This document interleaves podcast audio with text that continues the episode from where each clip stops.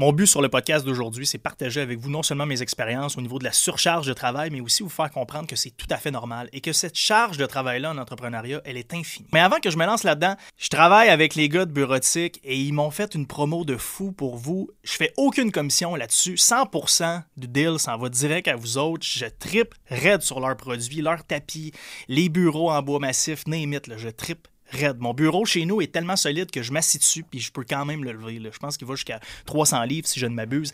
La qualité du bureau est impeccable, c'est incroyable.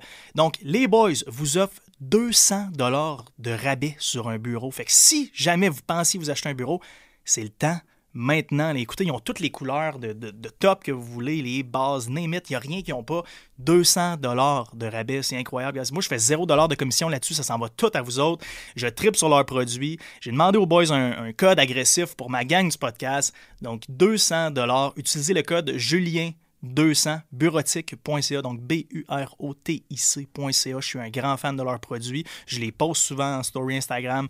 Mon bureau est malade chez nous. Je tripe bien raide. Et euh, si jamais je déménage, j'en rajoute un autre, j'en rajoute un à ma blonde. C'est vraiment incroyable. Donc, s'il vous plaît, si vous cherchez quelque chose, un nouveau bureau, allez-y. Moi, je fais 0 de commission là-dessus. C'est 100% pour les boys. Une belle entreprise québécoise ici que j'encourage.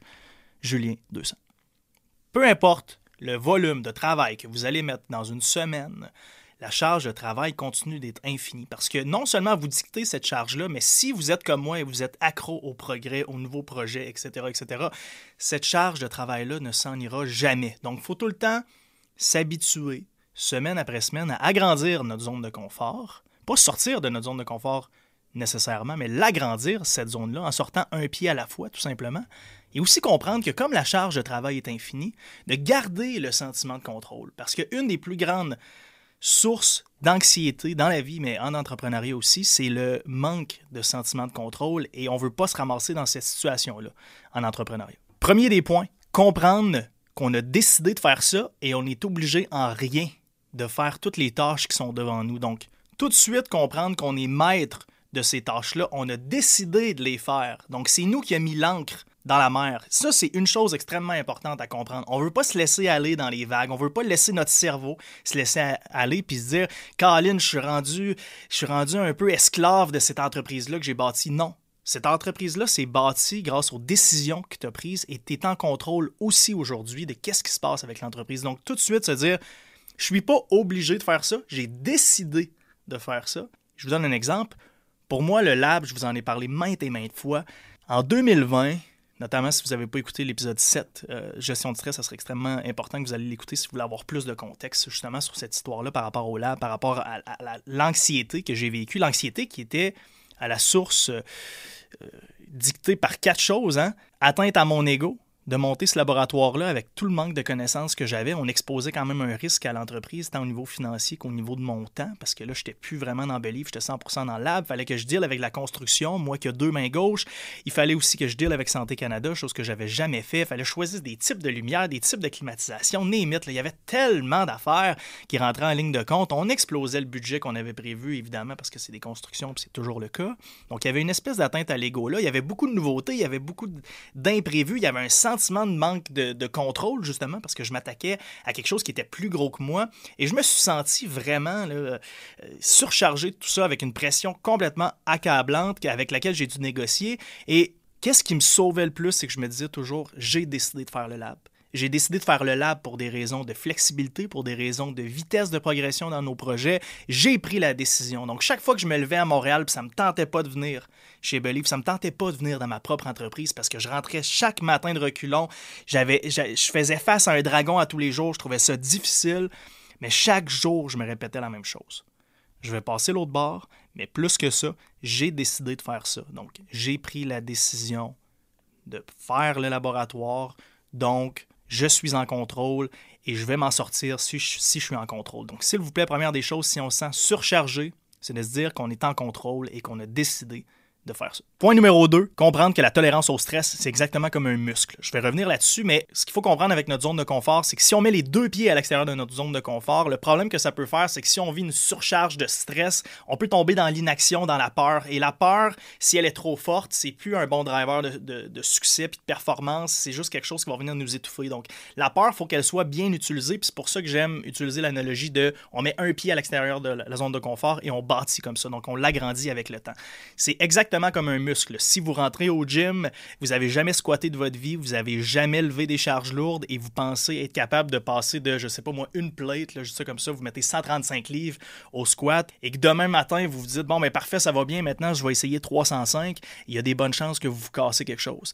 Et c'est la même chose en affaires, c'est la même chose dans notre vie. Puis c'est pour ça, des fois, qu'on vit des situations puis qu'on se sent vraiment étouffé par cette espèce de peur-là, mais c'est parce que la charge qu'on a sur nous est trop lourde. Et la tolérance au stress est un muscle. Donc, il faut s'assurer de toujours faire des progrès par rapport à cette zone de confort-là qu'on a et de l'agrandir. Donc, prenez des projets qui sont un peu à l'extérieur de votre zone de confort. C'est super important de toujours progresser là-dedans.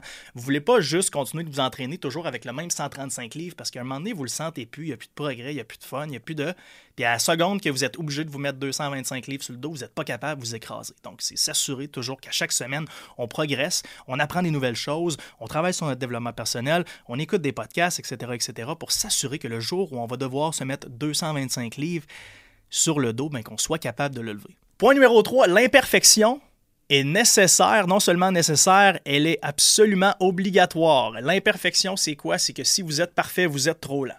Je le répète, si vous êtes parfait, vous êtes trop lent. Le succès aime la vitesse, surtout en affaires. Il faut s'assurer de bouger vite. Donc, si tout de suite vous vous dites que c'est normal qu'à gauche, à droite, on est un peu imparfait dans l'entreprise, là, je vous dis pas d'être totalement imparfait puis que ça soit le bordel partout, mais dans chacun des départements, il y a une espèce d'imperfection, pas par manque de qualité de gestion, pas parce que vous n'avez pas la bonne équipe, mais juste parce que vous continuez de progresser, et ce, dans tous les départements, c'est bien correct. Parce que la vitesse est importante, le succès aime la vitesse, oubliez jamais ça.